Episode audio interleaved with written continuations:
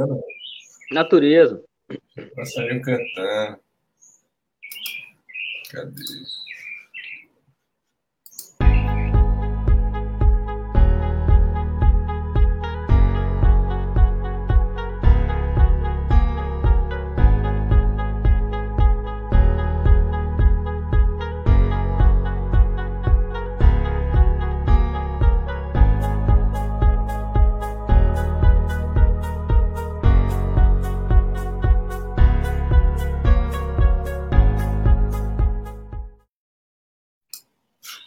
Bom dia a todos e todas. Estamos no ar aí com mais um 30 Minutos da Resistência. Esse é o 23 episódio, 23 sexta-feira que a gente está aqui, né, às 7 horas da manhã, ao vivo no YouTube, no Twitter e no Facebook.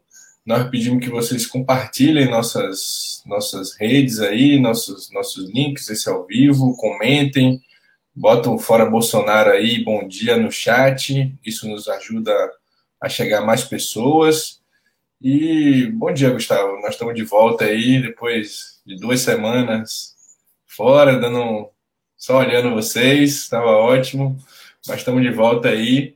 E a semana outra semana bastante agitada. A gente não tem um minuto de, de paz, né? Nessa, no Brasil, assim, o brasileiro o brasileiro médio passa raiva toda, toda, toda semana no governo Bolsonaro, né? Gasolina subindo, Covid estourando, e é isso, né? Bom dia, Gustavo. Eu vou, é, enquanto você dá seu bom dia, eu boto na tela aqui, porque a gente tem bastante assunto para falar.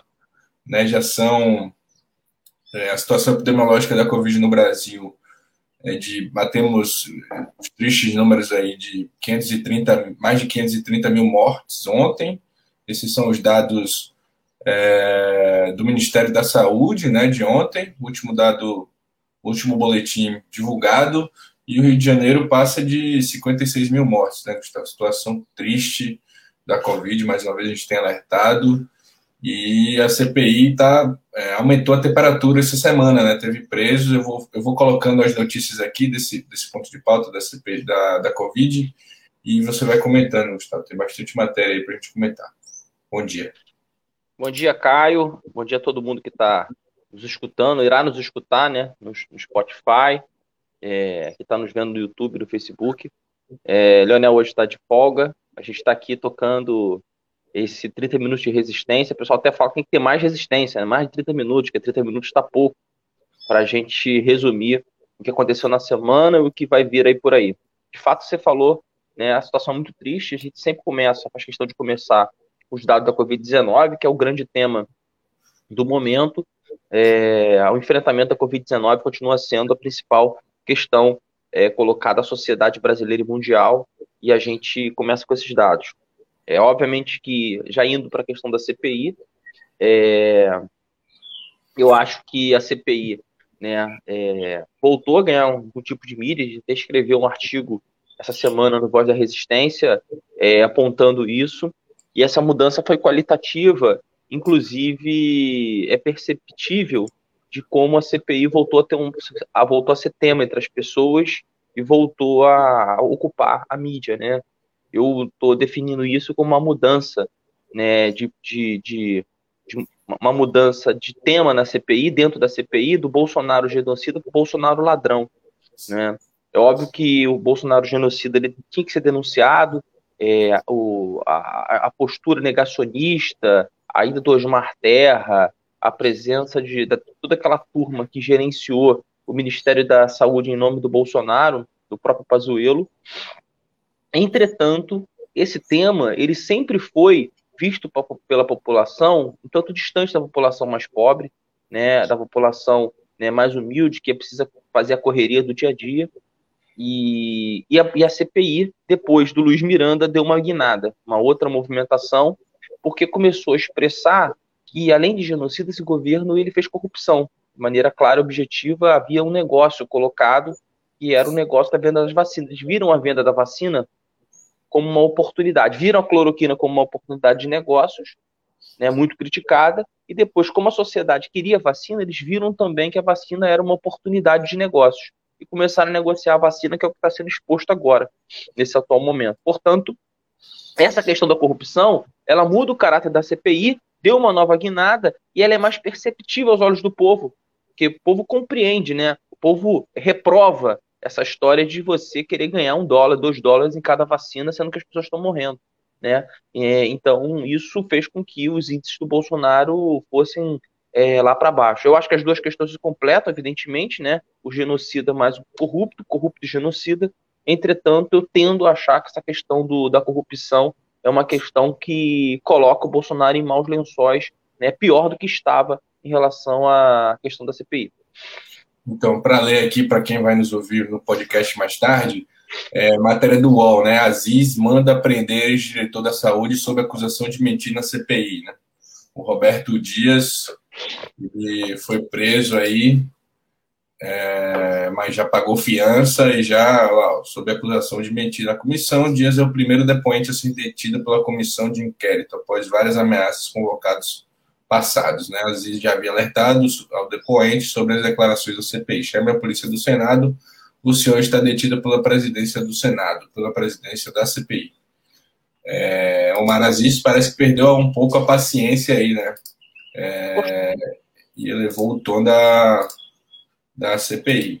É, tendo outra, achar, eu vou, eu vou achar o, o, o Caio, que a questão da, da, do Omar Aziz é que a, a própria guinada que deu a CPI para o campo da corrupção e a apreensão popular disso deu um certo apoio maior à CPI, que fez com que, obviamente, o presidente se sentisse mais empoderado, para usar o termo no momento aí, no sentido de é, pressionar mais, porque uma coisa vai puxando a outra.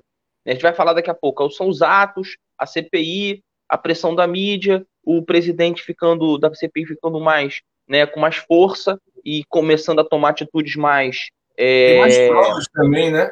mais, mais, provas, evidente, mais provas, mas também com mais força para poder tomar decisões e ser apoiado pela sociedade, como a prisão é, dele e a, e a nota dos militares, que é uma coisa que é importante. Vai falar, né? vou botar. Que a gente.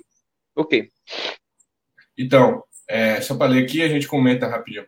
É, que já está adiantando o tempo. CPI é, Franciele foi ontem, né, o depoimento da Franciele, diz que não concorda com a teoria da imunidade de rebanho. Parlamentares investigam a possibilidade do Poder Executivo ter incentivado de forma deliberada a contaminação de pessoas que, se fosse possível, se alcançar a imunidade através da infecção contra a doença. Ela é da coordenação do programa, ela foi ex-coordenadora né, do Programa Nacional de Imunizações. Né? Então, ela, acho que o depoimento dela também foi bem importante ontem porque ela não era negacionista e teve que pedir demissão, né? Esse, é esse o governo. O governo que quem não é negacionista ou corrupto tem que sair do cargo porque não vai sofrer pressões ali é, dos seus superiores, né? É, aqui, comandante, vou botar já na tela essa, e aí a gente já mata aqui esse ponto. É, os comandantes, a, o Exército, a Marinha, enfim, se reuniram aí para passar vergonha, né? Comandante das Forças Armadas chama o Omar Aziz de irresponsável e leviano. O presidente da CBI diz que militares têm lado podre e sugere que se envolvem em corrupção. É, o Ministério da Defesa e os comandantes das Forças Armadas repudiaram em nota oficial nessa quarta-feira, declarações do senador Omar Aziz, que presidia a CPI de Covid no Senado. No comunicado, é dito que Aziz fez declarações respeitando as Forças Armadas generalizadas, esquema de corrupção. Então, até escrevi ainda, a gente não publicou ainda, estou revisando, é, essa questão, né? Os militares estão no governo, mais de 6 mil militares, uma notícia do Conju, né, de julho, fala que mais de 6 mil militares estão no governo. É, o governo está sendo provado que é um governo corrupto. A gente já sabia que era um governo corrupto, formado por milicianos, e as forças militares estão apoiando esse governo, é nítido, né? O vice-presidente é, é, um general, o, o presidente é um, um ex-capitão, enfim. O, esse governo é um subproduto do Exército, eu não quero acreditar que seja um produto puro, porque é, é horrível, de péssima qualidade, um governo é, que está. O Spike Lee, inclusive, no, na abertura de campo, chamou de gangster Bolsonaro, né? Então, é, os, os, militares, e aí a história do Brasil, o Gustavo, inclusive, aí, que é historiador, pode falar isso, é, e inclusive fez parte das Forças Armadas, pode falar melhor do que eu sobre isso. É, a história da. E aí precisa mudar, as Forças Armadas precisam mudar. A história do Brasil, a história das Forças Armadas no Brasil é de ser contra o povo, é ser corrupta, né, Gustavo? Queria que você comentasse um pouco sobre isso. Sobre essa ameaça, porque essa nota é uma ameaça ao Senado, aos trabalhos do, da CPI e à democracia, e essa atuação da, da, achou que ia passar impune, ileso, né, por um governo Bolsonaro comprovadamente genocida e corrupto, né? As Forças Armadas, as Armadas acharam que ia passar impunes, eles são tão são é, tão corruptos quanto né, Bolsonaro, porque estão dando sustentação ao governo Bolsonaro. Gustavo. Ah, primeiro, assim, que eu fui partir uma breve passagem pela Força Armada, soldado fuzileiro naval, e que eu, sim, que eu aprendi lá também é que é que o cenário dos militares também não pode ser generalizado, porque. Fala do alto comando.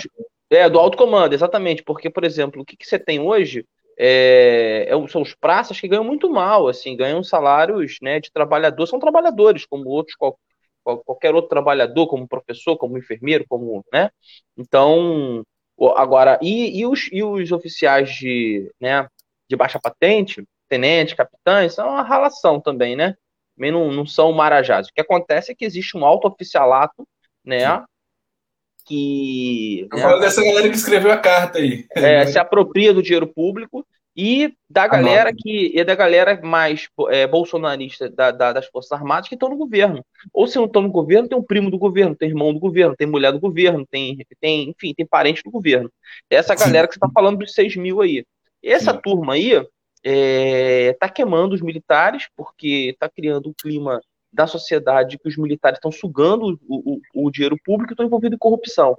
Então, na verdade, essa nota aí, quem, quem tentou generalizar foram eles. Eles tentaram trazer para todas as Forças Armadas a crítica que o Omar Aziz fez a alguns, que são os corruptos, que são em, em tem qualquer, qualquer é, setor do, do governo, setor da sociedade, é óbvio, né? mas que como você não pode dizer que não tem 6 mil professores no governo, então você não pode falar que são os professores que estão né, roubando, né? Então são 6 mil militares, e portanto a gente tem que dar nome aos bois, são os militares que estão, e eles, e eles cumpriram um papel é, tosco, né? é, a gente é, o que passou durante quando a gente faz o, a, a, análise do governo militar, o que passou batido pela gente, o que não é tão publicizado, é a corrupção do governo militar, na, na ditadura militar. Né? E o que hoje, o que se permite hoje, a questão participando de um governo em, em período de democracia, é que a gente possa criticá-lo, e o Omar Aziz fez certo, acho que o Omar Aziz cresceu nesse processo, ele respondeu bem, não se acovardou, certo? E eu acho que os militares saíram mal desse processo, né? pelo menos nessa primeira fase. E o Bolsonaro recebeu uma carta né, ontem, uma sigela carta aí da CPI. O, o Thiago Renault está mandando bom dia, pessoal. Bom dia, bom dia. Bom dia. Thiago. É, comentem aí o Fora Bolsonaro e compartilhem nossas, nossas, nossas redes aí para chegar mais gente. É, oh, a CPI mandou uma carta, né? Acabou um pouco a paciência também enfim, né, a gente já falou aqui que a CPI entrou em outro nível e, e tem lastro. Né? A CPI mandou carta a Bolsonaro para que confirme ou negue denúncias de, de Miranda. E Bolsonaro respondeu ontem na live dele, de quinta, de noite, é, que cagou para a CPI, né? Acho que sentiu tanto. E eu acho que essas respostas, Gustavo, demonstram também que o governo sentiu, né? tanto a nota dos militares como essa resposta é, e aí do nível de, de Jair Bolsonaro é, sentiu, né? O famoso Galvão sentiu, né? É, o jogador sentiu aí a canelada que a CPI está dando é, no governo Bolsonaro, né? E as pesquisas estão mostrando isso. E aí também saiu uma outra uma outra notícia bombástica aí essa semana que são, para nós não é tão bombástico assim, né, Gustavo? A gente já está acostumado com, com o Bolsonaro no Rio de Janeiro. Para a gente já é normal, né? A gente já, mas essa notícia é uma notícia que bombou aí. Na segunda-feira a gente acordou de manhã com gravações inéditas apontam o envolvimento direto de Jair Bolsonaro no esquema de rachadinhas, né? É, são três, uma série de três matérias publicadas na coluna da jornalista Juliana Delpiva, né, o UOL revela gravações que indicam que Jair Bolsonaro participava diretamente da rachadinha, né? Nome popular para uma prática que configura o crime de peculato. Isso é pequena, isso era pequena política que, que o Bolsonaro e a família Bolsonaro, que juntando os três mandatos, dá muito dinheiro, né, Gustavo? O que a gente já sabia é, é que a família Bolsonaro ela sempre foi uma operadora desse tipo de esquema, certo? Então eles trabalham a política como uma forma também de lucro pessoal. E esse dinheiro acabou alimentando o sistema do Flávio de construção de casas, é, de sociedade com milícia. E isso aí é, mas o que preciso parabenizar é a jornalista do UOL que fez, porque é, ainda bem que nós temos ainda jornalismo investigativo no, no, no Brasil, né? Então fica de público aqui parabenizar, porque uma coisa é a gente saber, outra coisa é a gente conseguir provar, provar, né? Colocar um áudio, outra coisa nesse sentido, entendeu? Então é importante isso. Isso na verdade retira, né, é, do campo né, da especulação para o campo da prova. Tá aí, tá, tá objetivamente colocado que o Bolsonaro, né, um, uma, uma parente do Bolsonaro, eles também adoram utilizar parente, até pela questão da confiança, para fazer nessas trambicagens tem que ser alguém de confiança, e aí eles utilizam os parentes, e o parente deu com a língua nos dentes aí. Ainda bem, está aí, estão falando de CPI da rachadinha, eu acho razoável. Né? Tá não sei se, não, no Senado já. Não sei se isso é oportuno, porque pode competir com a CPI da, da Covid, enfim, esse debate tem que ser feito, é, porque você divide, né? E o, e o tema da rachadinha é um tema não pré-presidência. Então, eu acho que o ponto central é a presidência da, da República. Então, tem que ver só essa pertinência mas a CPI da, da, da, da, Covid ela vai acabar uma hora, ela tem prazo, não tem jeito. Acho que ela tem que entregar relatório também, não acho que tem que ficar 10 ah, meses de CPI. E aí vai ter um nem prorrogou, né? Nem prorrogou ainda. nem prorrogou ainda. Então, eu acho que nós temos que pensar no pós-CPI da, da Covid e aumentar a pressão, talvez com a CPI da Rachadinha. Vamos para os atos, né? O balanço e, e, as perspectivas dos atos aí fora Bolsonaro, dia 3 teve bons atos aí, né? Vemos uma sequência de três bons atos de rua, né? É, junho e julho aí é, colocaram é, a indignação do povo, organizou a indignação do povo brasileiro é, contra o genocídio em curso, né? E aí o, o Glauber Braga, é, nosso deputado federal do Rio de Janeiro, do PSOL, é, deu uma entrevista na Carta Capital, né? Análise dos protestos, é necessário combinar atos de rua com mobilização de greve, diz Glauber Braga em entrevista à Carta Capital. O deputado pessoal fez balanço sobre o protesto dia 3 de julho e comenta episódios criticados pela direita. Houve, é, até escrevemos também, né, uma, uma matéria sobre a atuação do PCO, e houve também infiltração de P2 aí, né, passando por anarquista sem saber fazer o, o símbolo da, do anarquismo, inclusive, né, Gustavo? Você também é especialista em P2 e Black Bloc aí, né, Gustavo? Mas comece aí, comece aí com o balanço dos atos, o que é que você achou aí, você também é, dirigente sindical, o que é que você achou aí, está por dentro das organizações dos atos, e faça esse balanço e essa perspectiva aí do, dos próximos passos. É, a gente que vem participando do, das assembleias online, do sindicato, do CEP, da qual sou coordenador geral, a gente foi sentindo a partir né, de maio, a, virada de abril para maio, que o povo perdeu a paciência. A pressão era muito grande. O Bolsonaro estava tava brincando na rua, fazendo é, motociclada, é, é, passeando, enfim, aglomerando, e a gente meio que tolhido. Então a galera começou a se movimentar e eu acho que esse é um processo que não tem mais como segurar. A tendência é que as pessoas cada vez mais e à medida que a vacinação vai avançando, e a gente já discutiu isso aqui, né? a gente falou que a vacinação era um ponto central para o Bolsonaro, porque na medida que ele segurava a vacinação, ele segurava os setores progressistas de irem para a rua, né? a vacinação avançando, mesmo na primeira dose, as pessoas se sentem um pouco mais seguras, a, a segunda dose também está avançando, né? os números estão provando isso, então a tendência é que os atos agora vão ficar maior, é, isso é muito importante. Então, esse é o primeiro ponto. O segundo ponto é que é, os atos foram excelentes, foi, foi correto a antecipação dos atos, vou manter a pressão, 24 está marcado, portanto nós já temos já um horizonte de um segundo ato, dia 24, eu li a entrevista do, do, do Glauber, Eu acho que é isso mesmo, tem que pressionar. O governo ele não pode ficar um minuto sem, sem um minuto de sossego. A CPI cotidianamente com, com, a, com a investigação e a gente se manifestando e apontando manifestações né, é, amplas o suficiente para no Brasil inteiro obviamente, não só nas capitais, mas tentar é, enraizar essas, essas, essas manifestações, trazer a população da periferia para esse processo, para que a gente possa, de fato, é, modificar, mudar de fato a correlação de força aonde Bolsonaro foi vitorioso, que são nas periferias, com a população de até dois salários mínimos nas grandes cidades do sul e do sudeste. Isso é um ponto central. Com relação ao ato, né, que você falou aí, eu, a gente escreveu é, tem um artigo hoje no Voz, convido a todos a ler. É uma opinião, obviamente, minha, né? Mas é, compartilho com muita gente, que é essa história, primeiro, do PCO. Eu não trato do PCO, trato dos Black Blocs, achei a posição do PCO péssima, né?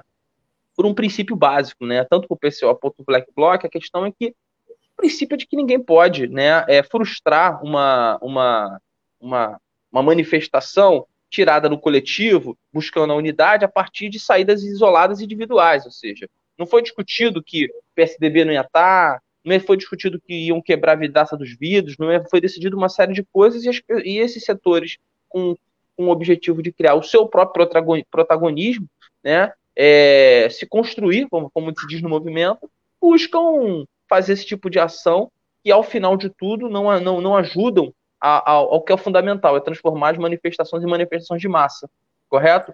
Do ponto de vista dos black blocs, é óbvio que a gente discutiu muito a questão dos P2, né? Mas é inegável que a forma como o Black Bloc opera ajuda. Fala o que é P2 aí, tem gente que não sabe o que é P2, Gustavo. P2 é a polícia de inteligência, né? É, são são a polícia disfarçada. Polícia disfarçada, né? No, na, na Marinha, no Exército, é o S2, né?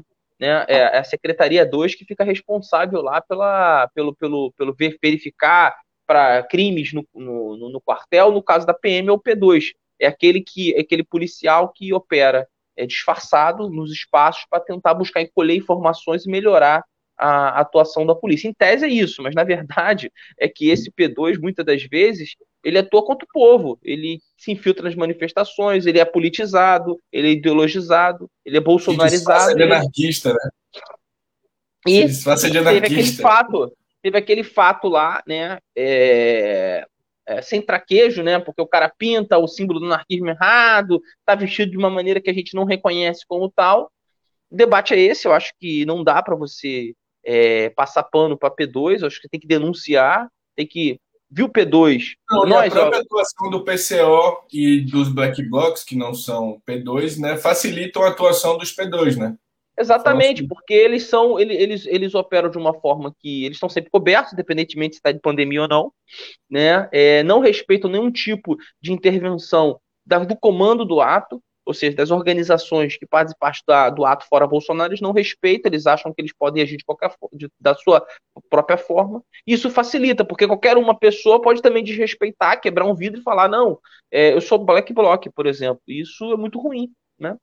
E eu acho que já, eu acho que é, a, os movimentos sociais, né, a Frente Povo Sem Medo, a Frente Brasil Popular e essa frente grande aí fora Bolsonaro, né, que é ampla, que está organizando esses atos, que tem um caráter de ser atos amplos contra Bolsonaro para derrubar Bolsonaro, nós precisamos entender é, a característica desses atos, né, e para que a gente está fazendo esses atos. É, não sei se você viu, Gustavo, até mandei aí para você é, o João Pedro do, do MST, e aí também já tem uma atuação do MTST, de conter esses, esses atos isolados, tanto do PCO quanto do Black Bloc. Então, acho que aprendeu, ficou, ficou a lição de 2013 dos movimentos Sim. sociais sobre atuação em relação a Black Blocs e atos isolados de quem quer que seja, né? PCO, enfim, quem quer que seja. Então, é, parece que vai haver, né, e eu acho que tem que haver, né, uma atuação é, em relação à segurança dos atos, em relação às, às deliberações que os atos estão é, propondo, né? Porque não é, o ato não é construído da cabeça de uma pessoa, de, de um, enfim, os atos são frutos de organizações populares, de sindicatos, reuniões, mobilizações plenárias. Não adianta uma pessoa chegar e querer modificar o caráter do ato. Né? Tem, é um, é um, os atos estão sendo construídos de maneiras coletivas. Né? Então, é, atos individuais isolados vêm prejudicando, inclusive, um, um, um, uma causa maior, né, que é derrubar Bolsonaro. A gente quer, é, chegou no limite que a gente está numa atuação e, e acho que cabe todo mundo, cabe todo mundo, cabe PSDB, cabe. É, só não cabe fascista antifascista, né? Só não cabe o Vice Witzel lá dizendo que é antifascista e, enfim, até cabe, inclusive, se ele quiser ir ao ato e não, não quiser falar, cabe. Se ele quiser, todo mundo que quiser ir aos atos pode ir, né? Mas, enfim, se submetendo à organização dos atos, acho que tem que ser isso. Né? A orientação geral do ato. É isso. Vamos para a próxima, né? É, Datafolha, e aí eu acho que essa é a chamada genial, né? Eu acho que é a chamada do brasileiro essa semana. A Datafolha conseguiu as, as, as pesquisas têm esse caráter, né, da fotografia do, do momento. E a Datafolha mostra aí, maioria acha Bolsonaro desonesto, falso, incompetente, despreparado, indeciso, autoritário e pouco inteligente. É gostoso ler isso, né, Gustavo? É gostoso ler essa, essa chamada da Datafolha, né? O que, que você acha dessas pesquisas? Saiu uma série de pesquisas aí, essa é uma pesquisa medindo o governo Bolsonaro, mas também saiu pesquisas eleitorais, que Lula inclusive com possibilidade de ganhar no primeiro turno, né, Gustavo? É, saiu que o Boulos também está bem em São Paulo, né? É, empatado tecnicamente, mas à frente numericamente, quase empatado mesmo ele está com o Alckmin, né? O resultado é que ele está com o Alckmin, que demonstra a força, né? A, a, presença do Guilherme, né? Nesse processo, é, é foi uma, não gosto de usar esse termo, mas foi uma espécie de né, estrela lá do, dos atos do, em São Paulo, enfim, tem uma, uma presença muito forte em São Paulo, dá bem, ele merece porque representa né, um sentimento, não é o Guilherme Boulos que eu estou falando, estou falando do movimento MTST, do PSOL, tudo que ele representa. É, o Lula aparece bem na pesquisa. Eu, eu, eu tenho uma opinião é, nesse momento ainda de que, por exemplo, eu gosto de olhar o lado positivo, é óbvio que eu tenho que olhar o lado positivo, que o Lula lá está com ganha no primeiro turno, tem 58% contra 25% no segundo contra o Bolsonaro, mas também não posso negar que o Bolsonaro tem 24%, ou seja, ele está no segundo turno se tiver segundo turno, ninguém barra o Bolsonaro nessas condições ainda, o que, o, o que, faz, o que de fato é, você consegue aprender a tática do Bolsonaro, é resguardar o seu eleitorado, e por isso ele tem que se radicalizar nesse aspecto, né, é guardar, guardar os, a, o seu eleitorado para vencer a barreira do primeiro turno e lutar contra o antipetismo no segundo turno. Essa é a, é a perspectiva deles, e do ponto de vista política eles estão certos. Né? A gente tem que desgastar mais, porque ou esse governo tem que cair, ou esse governo tem que ficar inviabilizado já no primeiro turno. Eu não, não, não compactuo com a lógica disso, não, Bolsonaro é o melhor candidato para o Lula. Bolsonaro tem que ser derrotado em qualquer cenário. Esse é o ponto. Né? É, qualquer Gente, cenário. Né? Ontem, para ontem. para ontem na eleição. Eu tenho essa opinião, né? não tenho essa. Esse cálculo dá errado, esse cálculo dá errado. Esse cálculo, essa história de que não, vamos preservar, vamos, vamos, vamos esquentar o Bolsonaro a fogo baixo, o Lula ganhar no, na eleição, não funciona. Tem que derrotar porque ele representa o mal, ele representa o que é de pior, ele representa isso aí, ó. Que a gente vai falar, venda dos Correios, entendeu? Então tem que derrotá-lo.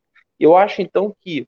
E as pesquisas que você falou aí com relação ao governo Bolsonaro, é, são importantes, porque eles mostram um movimento é, na sociedade apontando o que o Bolsonaro é para a sociedade, né?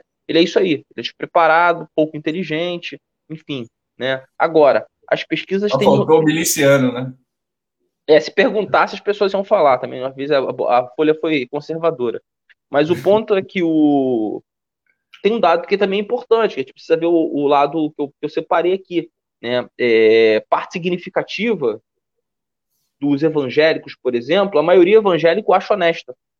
Isso é um ponto Sim. importante. Continua ainda mantendo uma, vamos dizer assim, uma fortaleza, base. uma base, fortaleza é, no mundo evangélico que a gente precisa. E no Sul também. Um, então, continua assim, a divisão da sociedade brasileira continua.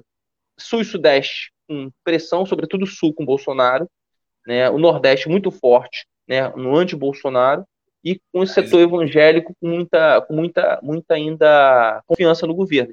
A gente, é, essa é a bula, né, gente?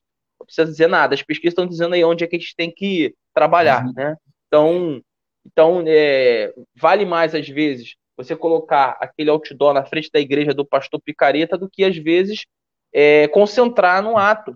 Claro que o ato é importante, mas só jogar peso nisso, a gente vai ficar se retroalimentando como bolha, quando, na verdade, a gente precisa ampliar essa capacidade de dialogar com a sociedade. É, Gustavo, você falou um ponto importante aí, eu vou botar logo na tela aqui o, o correio, que é o próximo ponto, mas eu acho que tem que, acho que a gente precisa falar, né? Se tem alguém que acredita que que tá tranquilo, tá favorável, porque Lula tá tá na frente das pesquisas, não somos nós, né? Acho que tá, não, tá muito não. difícil, não somos nós que acreditamos nele, nós achamos essa tática equivocada, inclusive, porque... É, eu queria até comentar sobre isso, Caio, porque existe de fato um setor no PSOL, certo? Que se organiza, que pensa isso. Que, por exemplo, ó, o Lula tá ganho, as pesquisas estão, na fotografia é que o Lula ganhou, se o Lula ganhou, eu preciso, eu já posso, eu já posso abrir mão de, fazer, de, de priorizar o Bolsonaro, já posso já me rearticular, é, me posicionar à esquerda do PT, já pensando no governo Lula e como eu vou fazer oposição ao governo. Isso está errado, essa leitura está errada, ela é precipitada, ela está tomando uma, uma fotografia do hoje, em plena pandemia, com a economia ainda desacelerada, para dizer que o Bolsonaro já perdeu, e isso não é verdade. Não, e não leva em consideração os as, os limites que Bolsonaro está rompendo. Não leve eu ia falar isso, porque Bolsonaro já está dizendo que se não, se não tiver eleição é. É, confiável, não vai ter eleição. A, a eleição confiável para ele é ele ganhar. Já está pedindo voto impresso, está fazendo diversas movimentações, notas das da Forças Armadas, diversos testes da democracia brasileira, a parca democracia brasileira, a frágil democracia brasileira, que foi golpeada em 2016 Bolsonaro está testando o tempo todo. E achar que, é, que Lula, é, esse cenário de Lula na frente está favorável para a gente, que a gente fica tranquilo, espera 2022 e que vai dar tudo certo, que o Brasil vai sair dessa, desse, desse sanatório geral, não é verdade, né? Não é verdade. Então, por isso que é preciso muita mobilização, é, é, é preciso ter muita responsabilidade com os atos que a gente está fazendo e, com o, o, nível, o desgaste com o governo Bolsonaro tem que ser em todos os níveis. E, não, e não pode se iludir com essas pesquisas e achar que está ganho. É, Lula ganhou no primeiro turno. Eu não sou, pelo menos eu. Analiso as pesquisas, acho bom. Fico feliz com essa notícia, mas não me acomodo, não sento no. É, como diria Raul Seixas, não fico no, no sofá da sala esperando a morte chegar, né? Acho que é isso, né? Esperando o Lula ganhar. Vamos fazer o trocadilho aqui na, não é isso, assim, né? Inclusive, Lula pode acontecer alguma coisa com Lula e Bolsonaro ganhar, né? Inclusive, Tem isso ainda. De saúde, enfim, o cara já é um senhor de idade, enfim, pode acontecer a vida, né? Ou, enfim, outras questões. Então, mas vamos, vamos para frente, né? Já foi superado, acho que a gente já explicou bem. Bom dia, Júlia Azevedo, está dando um bom dia para gente aí. Júlia, bom dia. É, e aí sempre peço que vocês compartilhem, comentem aí fora Bolsonaro, enche o chat de fora Bolsonaro aí que, que ajuda a gente. É, Bolsonaro, matéria do Brasil de fato. Bolsonaro tenta sair da crise com proposta de privatização dos Correios. Acusam funcionários. Trabalhadores criticam tentativa de venda de 100%, de 100% da estatal. Sempre que atacado, o presidente fala em privatizar. Né, aspas aí do, do dos, dos funcionários do Correio. Gustavo. Não, é, é isso, porque o que acontece? Ele vai, é, ele é perigoso nesse sentido, porque ele vai entregando o patrimônio nacional para é, reforçar a sua relação com setores que o apoiaram, que é o grande empresariado privatista, correto? Como esse tema é um tema que na Câmara dos Deputados tem forte apoio, porque o setor que em tese é anti-Bolsonaro, mas que é da direita liberal, apoia essas privatizações. Portanto, é, você tem uma dificuldade muito grande na Câmara Federal de fazer a correlação de força. No Senado, um pouco melhor a correlação de força, mas também com muita dificuldade. A população não está mobilizada o suficiente para barrar isso lá em Brasília. Ou seja, nós fazemos os atos anti-Bolsonaro, mas nós não temos peso para puxar uma greve geral em defesa dos Correios, nós não temos peso para para impedir esse processo, inclusive Brasília. O que estaria acontecendo se os Correios fossem privatizados? toda, todos os trabalhadores dos Correios, a sua massa, estaria em Brasília agora, pressionando, rodando o gabinete, como é como a gente sempre fez. Isso poderia impedir o processo?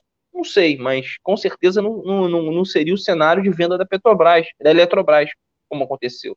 Então, ele está reforçando seus lados, laços com a burguesia para dizer o seguinte: olha, é, se eu continuar, eu me comprometo a vender tudo. Eu vendo os correios, eu vendo o que tiver que vender, eu cumpro a agenda neoliberal como ninguém poderia cumprir. É, isso tem também um risco, porque em um determinado momento o desgaste do Bolsonaro é tamanho com a venda que a própria burguesia pode chegar a um, uma avaliação de que ó, esse cara já entregou tudo que tinha que entregar, ele não tem mais o que entregar, a gente vai ter que mudar o, o, o ritmo, né? Então. Não é o caso, no Brasil ainda tem muita coisa para entregar. Muita coisa, muita coisa, exatamente. A gente não pode. A gente não pode. É... Entregou muita coisa, mas ainda tem muita coisa. Não pode ficar preso à acessibilidade, né? Os interesses da, da burguesia. O fato é que é, os Correios estão aí, a gente vai ter que fazer uma resistência grande nesse, nesse processo. Eu, do ponto de vista econômico, a avaliação é que os, a venda dos Correios ela vai encarecer a, a, a, a entrega de produtos. E numa sociedade que é, está ficando cada vez mais empreendedora, quanta gente está no corre aí de fazer um bolo, de fazer uma roupa, entregar e tudo mais, nesse sentido, ter uma empresa pública com capacidade de entrega a um preço social, vamos dizer assim, um preço que não, não seja abrupto, que não, que não retire, não, não tenha um grandes margens de lucro, é fundamental. Então, é, isso é um ataque ao empreendedorismo brasileiro, ao pequeno negócio, ao pessoal que faz a dupla jornada de trabalhar e ainda tem que fazer seu negócio, entendeu? Então, isso é um. E eles querem tirar mais mar de lucro dessas pessoas. Eu acho que isso é um ponto importante, eu acho que esse é o ponto que, inclusive, que a esquerda tinha que bater para mudar a opinião pública em relação à questão dos reforçar a posição de venda é, de não venda dos Correios.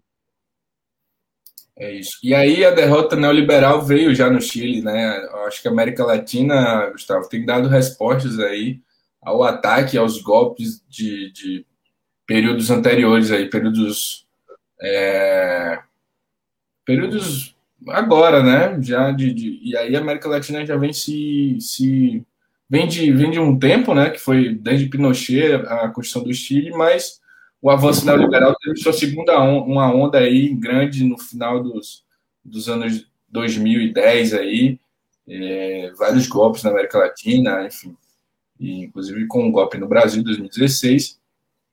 É, e aí vem uma, uma, onda de respostas, né? O, o, o, Chile e Bolívia, enfim, responderam é, de novo aí aos ataques. E aí a acadêmica Mapuche presidirá a Constituinte do Chile pós-ditadura Pinochet, né? Essa é a notícia do Chile, que chega do Chile. Elisa Loncon, Mapuche e Isabel Codói Cola, meu espanhol não é dos melhores, não, Gustavo. É. Estarão à frente da Convenção Constituinte do Chile.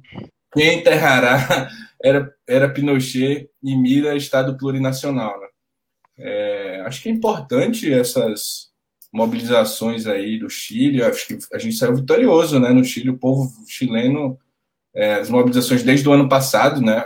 Desde 2019, as mobilizações do Chile, de massas, inclusive, é, construíram aí, estão construindo ainda, né? Uma via popular, né? Um governo, um, uma via de um governo popular. Acho que essa constituinte é, é, mais um passo aí dessa construção, né? Eu fico feliz de, de, de ter uma mulher mapuche presidindo, isso não é só isso, né? Mas nessa, é, é simbólico, né? É simbólico, mas é, também é, o povo mapuche é, demonstra aí estar tá do lado certo.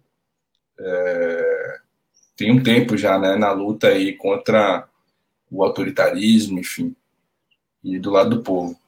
É, vamos para a próxima? Quer comentar sobre alguma questão da América Latina? É isso, eu acho que você falou tudo. Acho que é a questão simbólica, o, é, é, os, os, neoliberais lá não, e a direita não tem é, aquele um terço suficiente para poder barrar as mudanças, é torcer agora para que a esquerda se alinhe com esses setores independentes e possa promover mudanças significativas que, na verdade, é enterrar a era neoliberal, é, trazer o sistema de saúde público, educação pública no Chile, que eram os temas que até pouco tempo atrás mobilizavam as pessoas.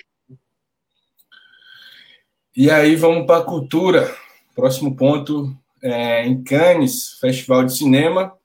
É, Kleber Mendonça Filho critica Bolsonaro por gestão na pandemia e área cultural. Né? Cineasta pernambucano integra júri principal do festival francês, além das mortes da, por Covid. Ele falou sobre a situação da Cinemateca Brasileira e pediu que a comunidade internacional dê visibilidade para as questões brasileiras. O Kleber Mendonça Filho, ele é o diretor do Bacurau, Aquários, enfim, diretor renomado brasileiro.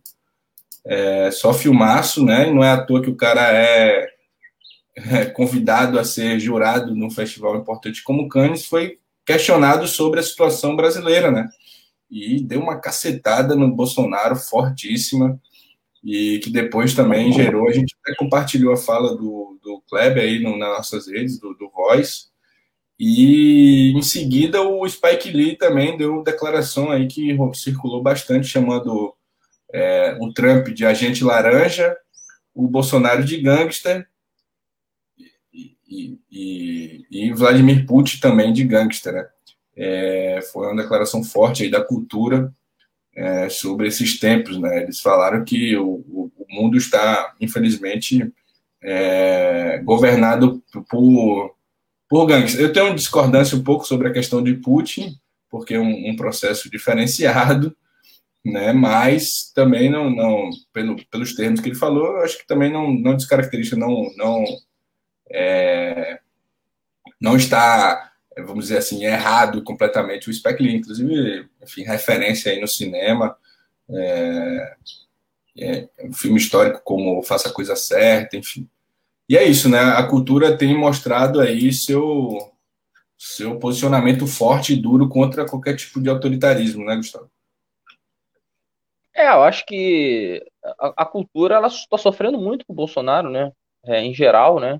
E e no caso, esses Spike Lee, entre outros, ele acaba sendo um, uma referência mundial na defesa da democracia em outros temas, sempre estão a, a favor aí, né, da defesa da sociedade justa, entrando nos grandes embates, e o Bolsonaro ameaça mundial, né? O Bolsonaro não ameaça o Brasil, né? Isso aí é muito real, né? Do que diz respeito à Amazônia, nos temas que o, que o Brasil acaba sendo referência mundial, que é a questão do meio ambiente e tudo mais, chama muita atenção desse setor né, da, da cultura mundial.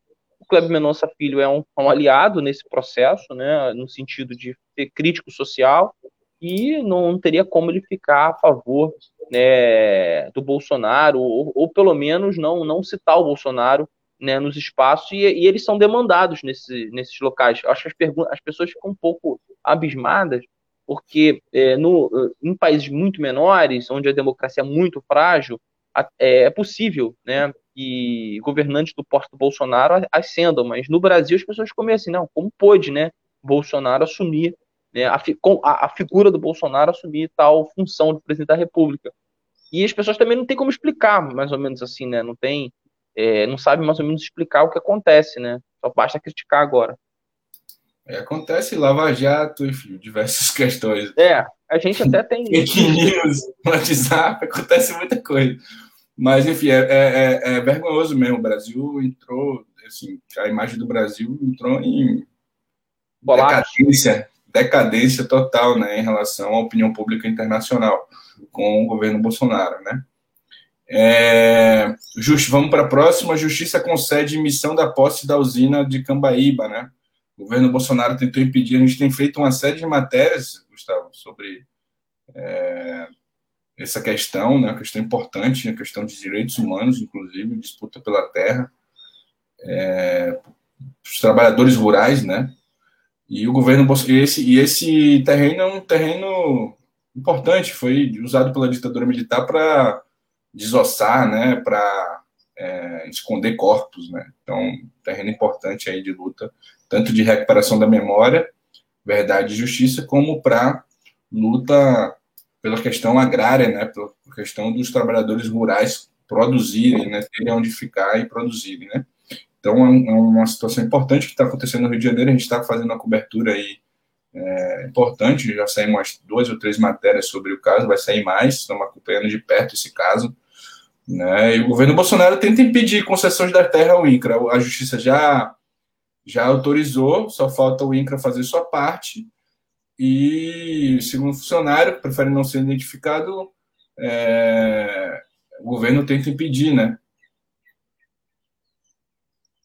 É, o governo que defende a ditadura defende a, a luta popular, vai ser contra. A gente tem Acho que fazer que pressão. Fazer pressão para que a justiça possa criar os meios coercitivos para que ele seja obrigado a fazer, não vai ter jeito. É, pressionar a justiça, a opinião pública nesse sentido. É, outra notícia do Rio de Janeiro, estamos indo aqui para as nossas últimas pautas, ainda tem, Gustavo. Em cinco anos, matéria do Voz também, a gente tem feito a cobertura aí é, do Rio. Em cinco anos, o número de sem-teto do Rio cresce 642%. O aumento na capital fluminense é maior que o dobro do nacional, segundo dados do Ministério da Cidadania. Fruto da crise econômica, né? fruto da pandemia, da má gestão da, da economia, da, do neoliberalismo implantado no Rio de Janeiro, da Lava Jato, porque tirou muito dinheiro do Rio de Janeiro, o Rio de Janeiro, da corrupção do Rio de Janeiro também, né? O Rio de Janeiro vive uma crise econômica, moral, política, enfim, Gustavo, o que você tem a falar sobre a crise? Esse, esse, eu acho que esse dado, essa matéria mostra um pouco isso, né? E aí a gente quer saudar também os lutadores aí por moradia digna e popular, né? Ah, o Rio de Janeiro é, é, foi o estado que, que, durante a pandemia, mais perdeu emprego formal. Perdeu 127 mil empregos formais. Esse é um dado muito importante e, e, de fato, foi o estado dos últimos 10 anos que mais perdeu PIB, né? Teve maior decréscimo do PIB. Então, a gente pega aquela média do Brasil, que o Brasil foi perdendo né, espaço na economia mundial, foi, foi diminuindo de tamanho a, a sua economia, mas quem puxa para baixo esse processo, um dos estados que mais puxa para baixo, baixo esse processo é o próprio Rio de Janeiro. E vem fazendo também escolhas eleitorais erradas, por exemplo. Escolheu o Crivella, que é cuidar das pessoas, e foi um cara que a, a, a, ficou devendo servidor, ficou devendo 13 terceiro, é, não gestou direito à prefeitura, enfim. Essa é situação. Então, eu acho que a gente precisa aqui no Rio de Janeiro, e, e é um estado que sofre muito, né? Elegeu o Bolsonaro, é, ele elege, infelizmente, uma série de governantes na Baixada relacionados à milícia que não cuidam do, do, do, do, do isso afeta a capital, obviamente, porque as pessoas elas acabam migrando para as áreas mais ricas do estado. Então, é um cenário de causa. A gente aqui tem uma economia pouco diversificada, nós temos ainda uma migração muito forte, o interior é muito pobre no Rio de Janeiro, né? Tem um interior muito pobre, e o reflexo é isso, né? População de rua crescendo muito é, sem assistência em plena pandemia, que prejudica ainda mais a vida das pessoas, por quê? Porque né, é, mais desempregadas, as pessoas têm menos condição de ajudar, correto? Então é uma situação muito grave. Ainda tem inflação, né? Que o governo, enfim, essa, a política neoliberal não tem dado certo, não tem nem controlado a inflação. O, o, a qualidade de vida e o custo de vida no Rio de Janeiro é muito caro, né? E, enfim, um aluguel. Essa é uma questão que nós precisamos se debruçar, né? É, a Luísa, a Beatriz mandou bom dia aí, o, o a Luísa também, fora Bolsonaro. E o Thiago Renault também falou que leu que a Amazon está interessada nos Correios, né? Claro. O mercado todo mundo Quem não está, tá, né? Quem não está? Empresa lucrativa. é, né, os caras não são besta, né? É, ativistas do Fora Bolsonaro, essa é a última pauta nossa aqui, Santa Catarina. É, ativistas do, a gente tem acompanhado também, né, a questão, uma questão séria, enfim, crescente fascista aí no, no Santa Catarina, é, casos de nazismo, enfim, casos de ameaça. É, ativistas do Fora Bolsonaro são ameaçados de morte em Jaraguá do Sul. Né, homem não identificado arrancou cruzes colocadas em protesto contra o presidente e gravou vídeo segurando uma arma de fogo. Inclusive ameaçou professores do, do IFE lá de Jaraguá do Sul, né, Instituto Federal, professores do Instituto Federal, enfim, chamou de vagabundo, enfim, aquela lógica bolsonarista que a gente já está acostumado aqui no Rio de Janeiro, em Santa Catarina também acontece, né? Professor é vagabundo, né, Gustavo? Na cabeça dessa, dos armados, dos milicianos do Bolsonaro. É perigoso, né? É, a violência de quem vai para a rua protestar é sempre complicado. Acho que as pessoas não têm que se intimidar com isso, tem que denunciar, né, expor é, para a polícia e ou forçar a polícia também a fazer o seu trabalho, porque quem ameaça, ameaçar os outros é crime. No Brasil ainda é crime, né? Então, pressionar para que isso não aconteça, tirar foto e preparar a segurança. Você falando, a gente falou da segurança dos atos, sempre importante ter um setor de segurança que possa. Segurança não é gente armada, não, gente. Segurança é o seguinte: é ter gente filmando, para que a gente possa, de alguma. filmando, é, com capacidade. Ligados de, nas movimentações fica, fica ligado de quem está se movimentando nos atos, é, registrando, é, vendo quem entra e quem sai entra no carro de som, esse tipo de coisa é necessária. E é, tentando mediar os conflitos, que existem conflitos reais, mas existem conflitos que são provocados. E são esses provocados que a gente tem, tem que ter a capacidade de separar o joio do trigo, né? Imagina, 100 mil pessoas na Paulista vai ter conflito, é óbvio. Mas, e que aqueles que são produzidos justamente para que alguém, na hora, tire uma foto e possa botar numa capa de um jornal. É esse que a gente tem que evitar. Tá certo? Ou que a polícia reagir também, né?